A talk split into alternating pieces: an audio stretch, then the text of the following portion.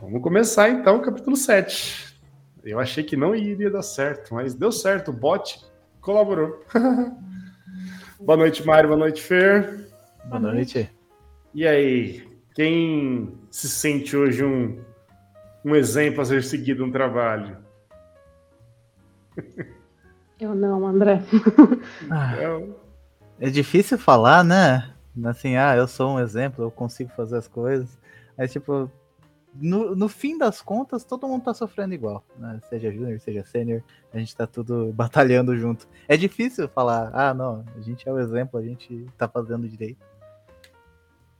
Mas provavelmente a gente tá fazendo direito, né? Faz tanto tempo que a gente tá trabalhando. É o nosso é melhor, né? É o nosso melhor. É o melhor. Mas o título do capítulo é muito bom, né? You are a role model now. Sorry. É o sentimento. É, eu acho que, é, eu acho que assim, o tom do capítulo é muito bom, assim, nesse ponto. Meu, você tá na liderança, você é um exemplo, você é um modelo que vão querer seguir.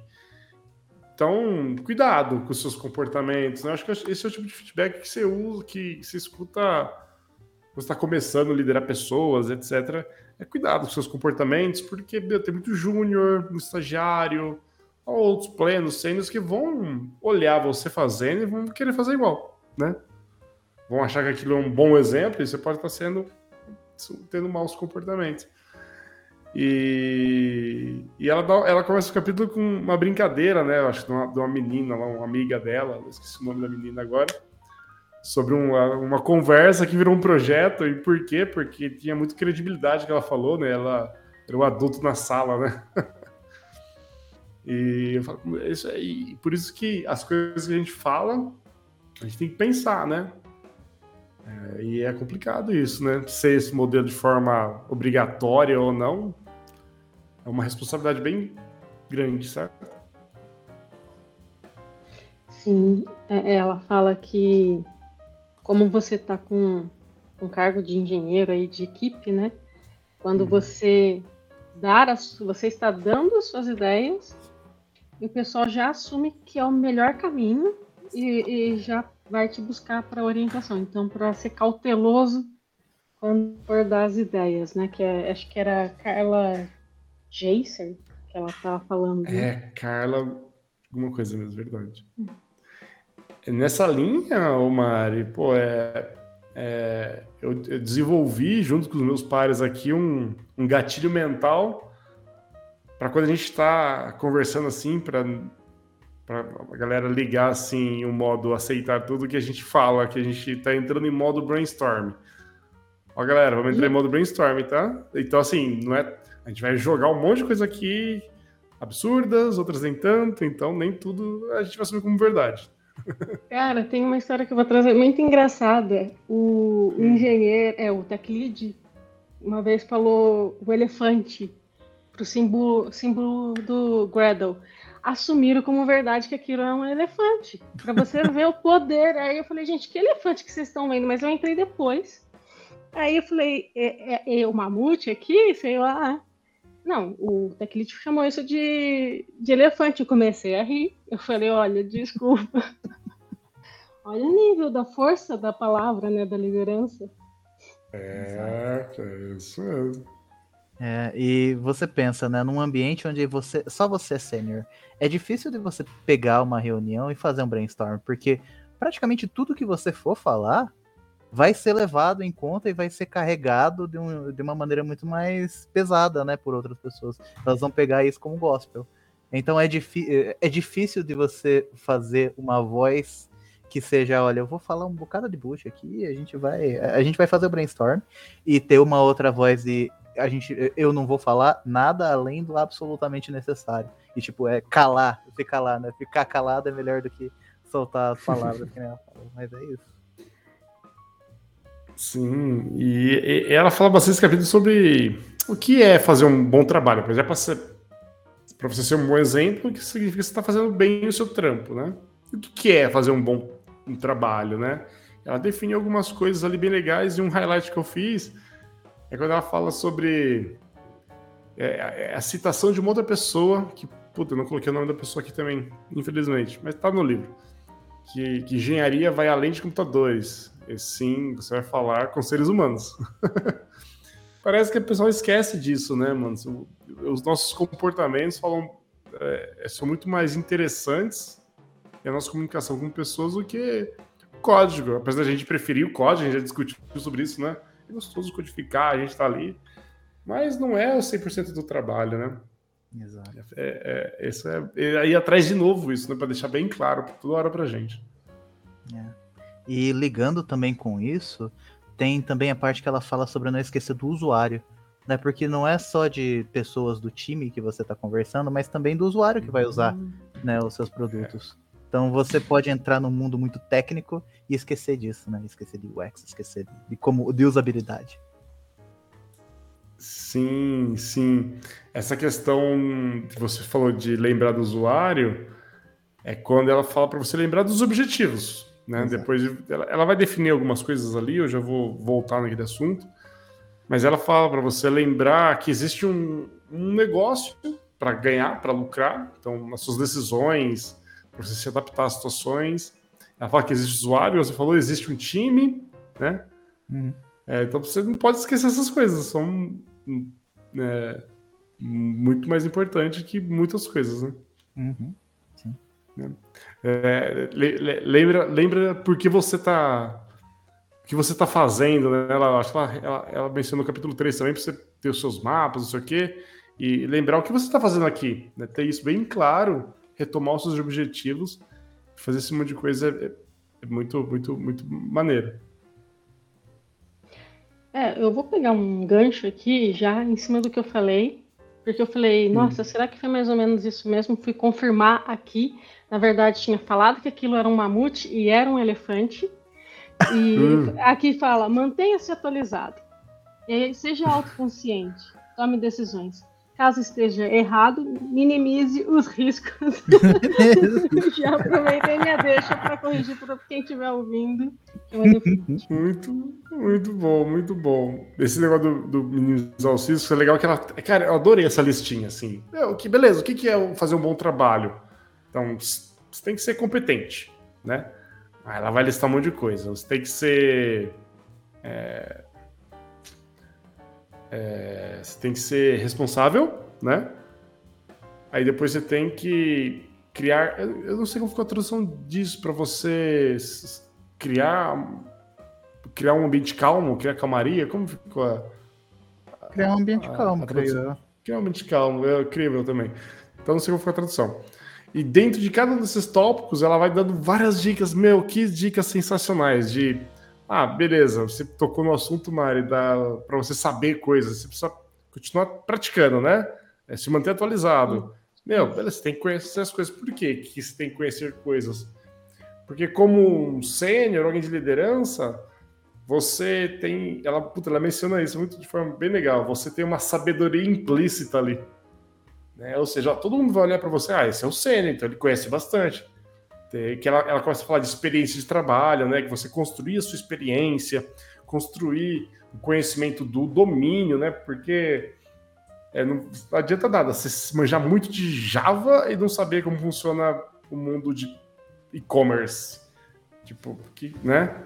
Então, beleza. Aí depois você manja muito do mundo de e-commerce, mas você não conhece como o setor de hospitais funciona. Ou como crawlers web funciona. Tipo, você tem que construir, manjar desses domínios, né? Se manter atualizado. Então, pô, essas três coisinhas falam muito, conversou muito, assim, eu gostei demais. Ela, ela entra numa parte sobre é, self-aware, é, você se, não é você se conhecer, é você ter ciência do que você sabe e ter ciência do que você não sabe, né? E isso foi bem legal, porque essa semana eu fazendo algumas entrevistas e está sendo bem legal conhecer alguns candidatos. Eles são bem júniores, né? E a galera, alguns falam claramente: olha, isso, isso daqui sobre tal assunto, sei lá, sobre APIs, REST. Olha, isso eu não sei. Outros já não querem falar que não sabe, eles vão ali tentar dar uma. Né? E você admitir falar o que você sabe, o que você não sabe, pô, é muito bom, né? Muito bom isso aí. Eu gostei dessa parte do livro porque coincidiu bastante essa semana comigo. Foi bacana.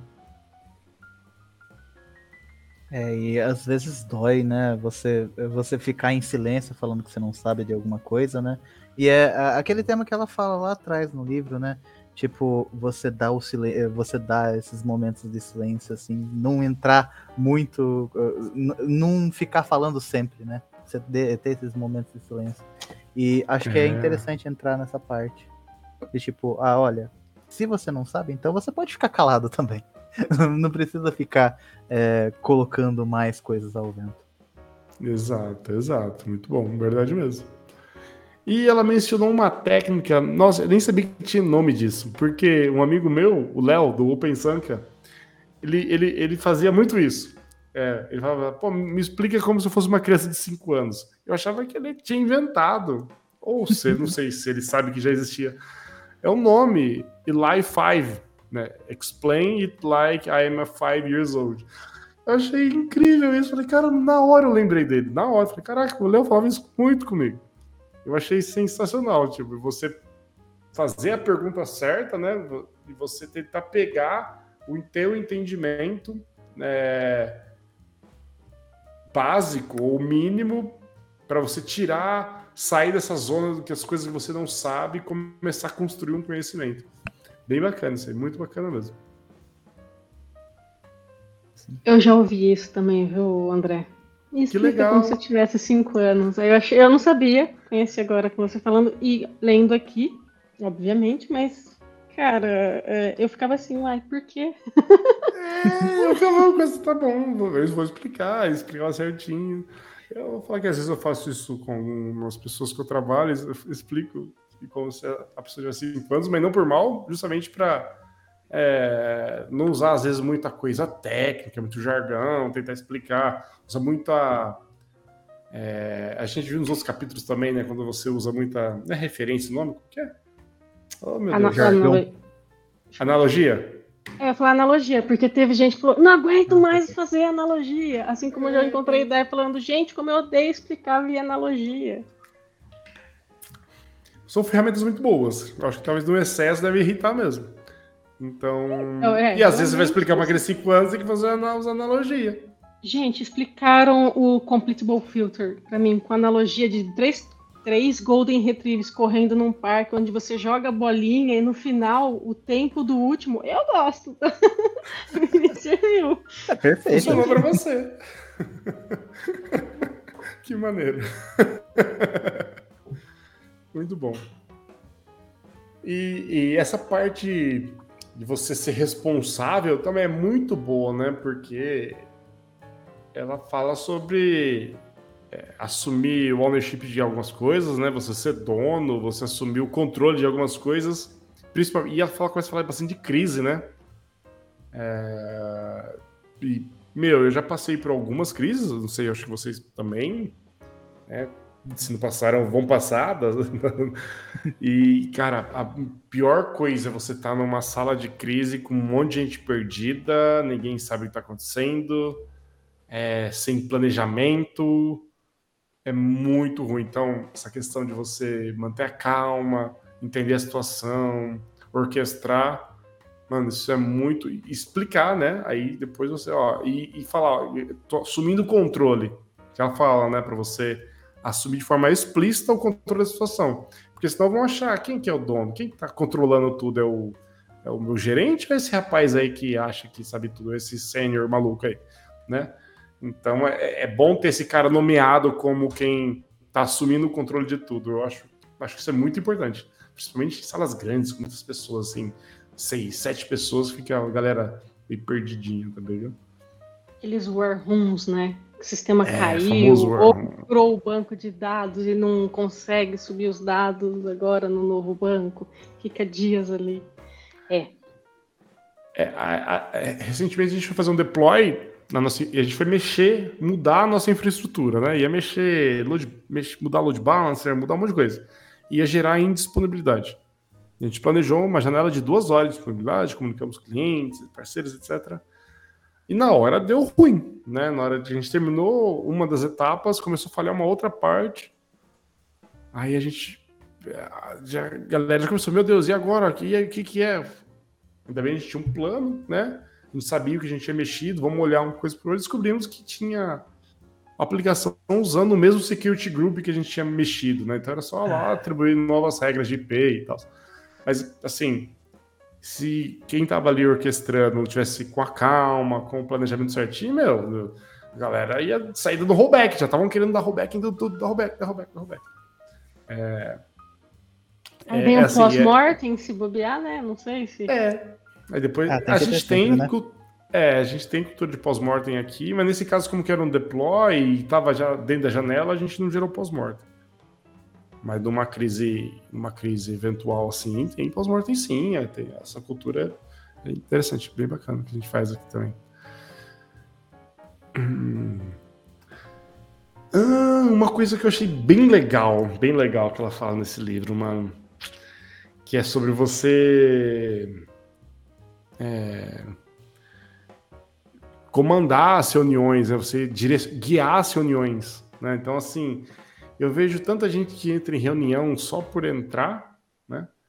E aí a gente falou disso, em... não lembro se foi nesse livro ou no outro, de você assumir, tomar as notas lá, né? Escrever, fazer um resumo, que às vezes é um trabalho tão simples que ninguém quer fazer e que ajuda a comunicar.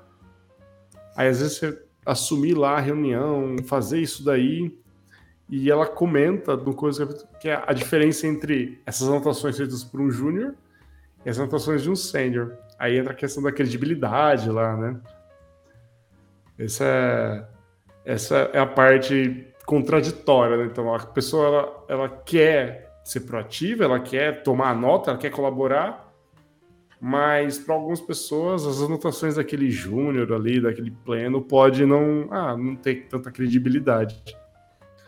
Mas é, ela, ela, ela, ela menciona isso sendo como uma coisa boa, você pelo menos guiar, né, tomar essas notas, fazer aquele trabalho de cola né, que ele mencionou em outro livro, o outro autor do outro livro.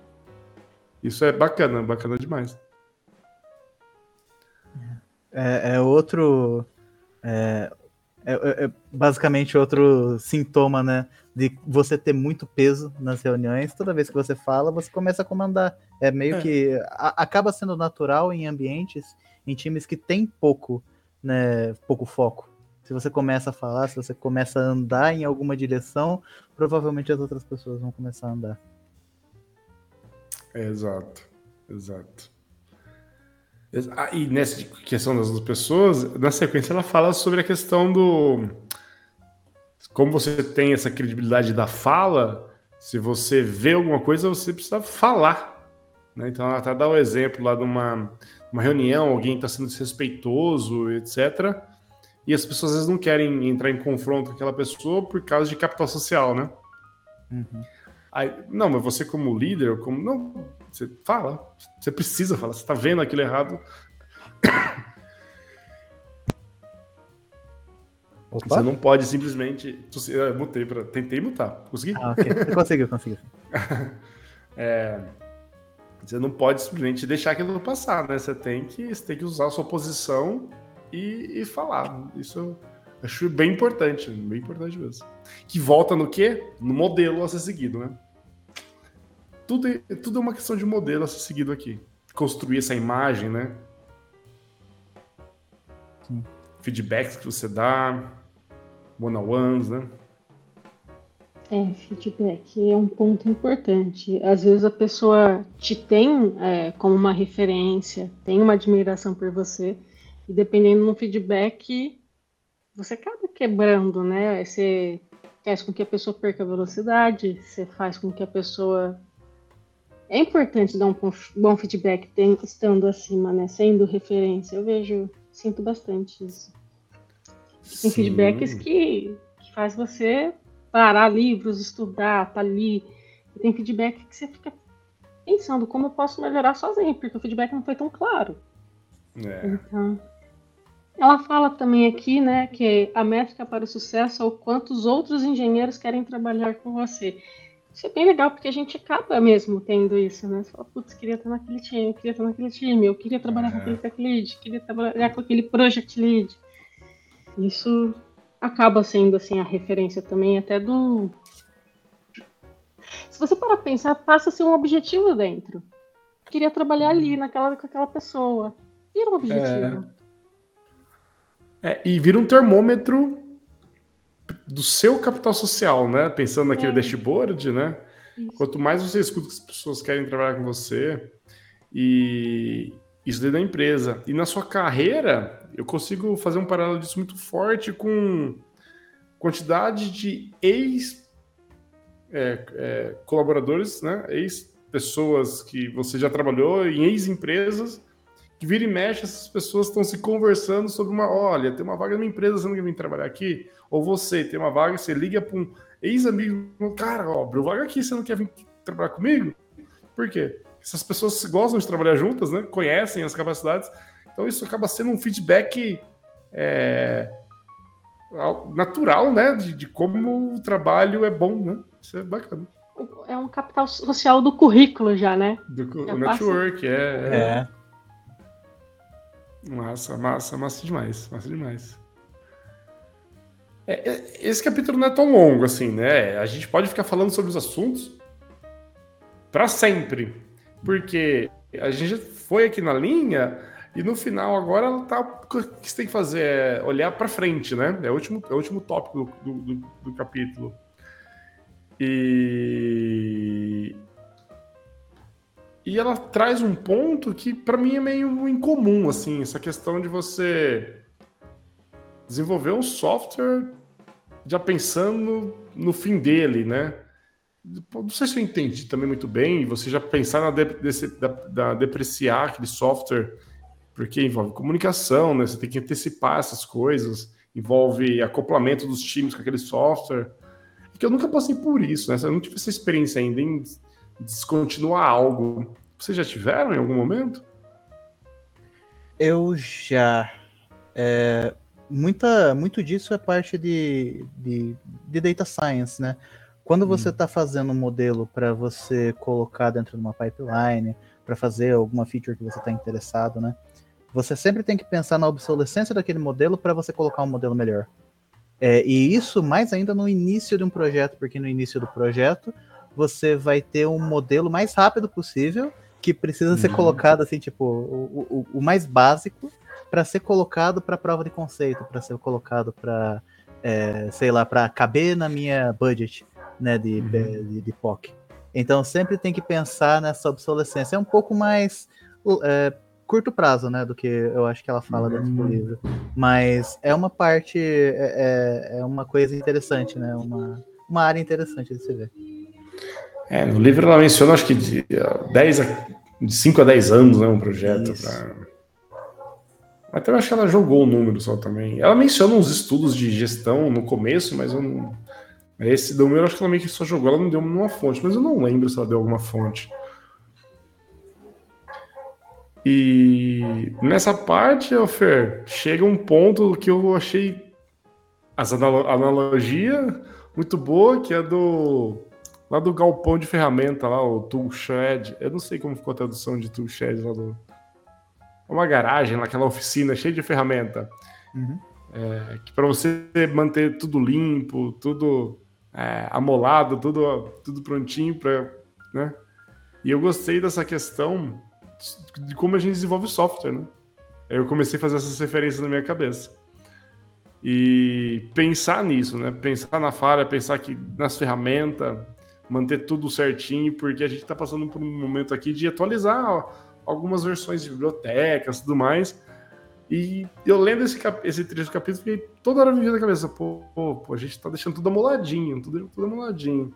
Você pegar, fazer um, um commit lá, subindo a versão do, de uma, de uma linguagem, de alguma coisa, deixando um pouco mais up to date. É, eu acho que faz parte disso também, né? Pelo menos foi o que eu consegui absorver nessa, nessa parte do capítulo. Não sei vocês. É...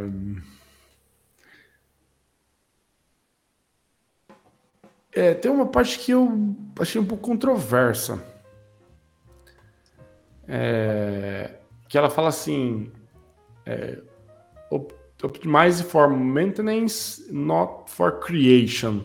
Você otimizar o software para manutenção, não para criação. É, eu posso não entendido, ter entendido muito bem, mas é, a questão é que o software é criado uma única vez e a manutenção dele é feita ao longo dos anos, né? Você não fica criando o mesmo software, software várias vezes.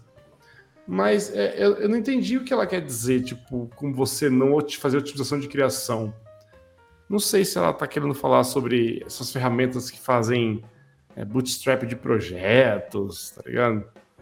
É, não, não, sei. Ou se você é, focar de fato em documentação, né? Igual ela fala, né? É, planejar lá o, o, a depreciação, esse tipo de coisa. Mas a questão da criação eu fiquei bem confuso, confesso para vocês. Não sei se tiveram alguma percepção diferente.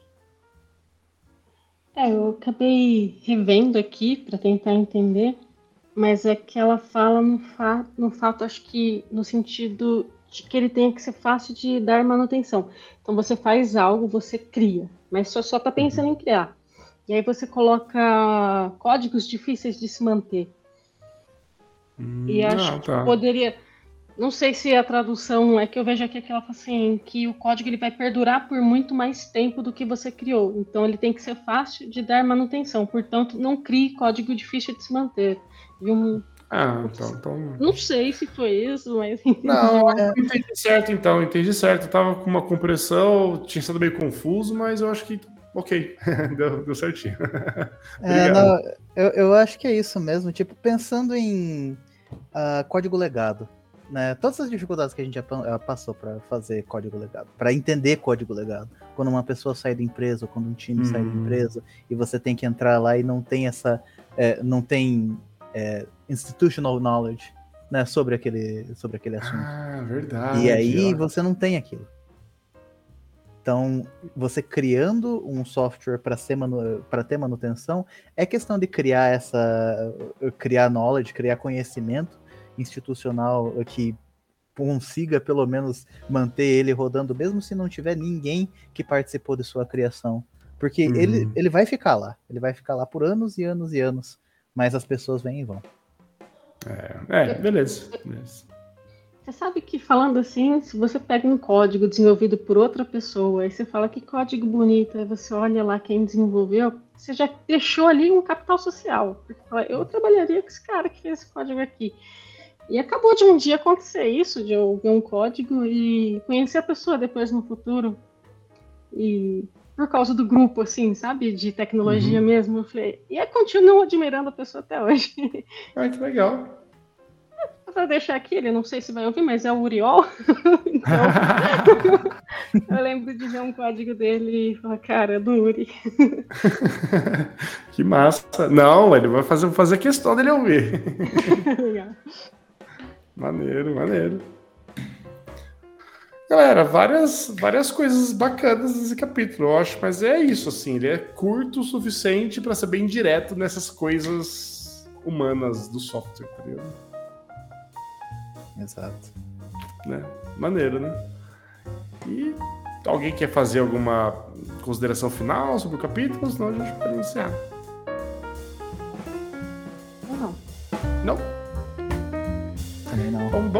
Pra vocês. Tudo bom? Boa noite, galera. Bom? Até mais. Tchau. Tchau.